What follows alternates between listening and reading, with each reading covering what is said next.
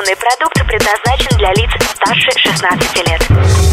Новое вещание в ритме планеты. Хочу новости. Хочу новости. Новости культуры. Всем привет! В студии Наташа Киселева с кратким обзором новостей шоу-бизнеса. Британский певец и композитор Элтон Джон удостоен главной награды Франции Ордена Почетного Легиона. Музыкант выступит в Париже на Экер Hotels Arena в рамках своего прощального мирового тура Farewell Yellow Brick Road. А награду музыкант получит из рук президента страны Эммануэля Макрона на торжественной церемонии в Елисейском дворце. Напомним, Элтон Джон в 1992 году создал свой фонд борьбы со СПИДом и с тех пор он является одной из крупнейших в своем роде неправительственных организаций. Международный фестиваль «Джазовые сезоны» пройдет с 6 по 7 июля в подмосковном музее-заповеднике «Горки Ленинские». Хедлайнерами пятого юбилейного события станут американский джазовый исполнитель Кристиан Скотт, органист Ларри Голдинг со своим трио, участники проекта Валерия Сюткина «Light Jazz», московский джазовый оркестр Игоря Бутмана и многие другие. Отметим, в 2018 году фестиваль «Джазовые сезоны» вошли в топ-10 лучших джазовых open-air фестивалей России.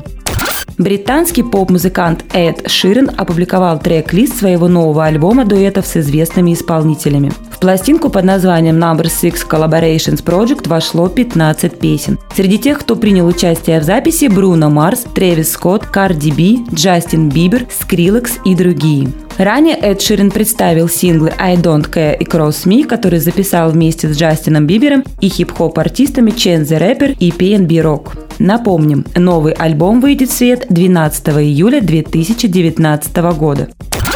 Украинская певица Маруф выступит на разогреве у Кристины Агилеры. Выступление состоится перед московским шоу американской звезды в ВТБ-арене. Организаторы российских гастролей Агилеры сообщили на странице Фейсбуке, что она сама выбрала Маруф для открытия своего концерта. Напомним, в рамках европейского турне Кристина Агилера выступит 21 июля в Санкт-Петербурге и 23 июля в Москве.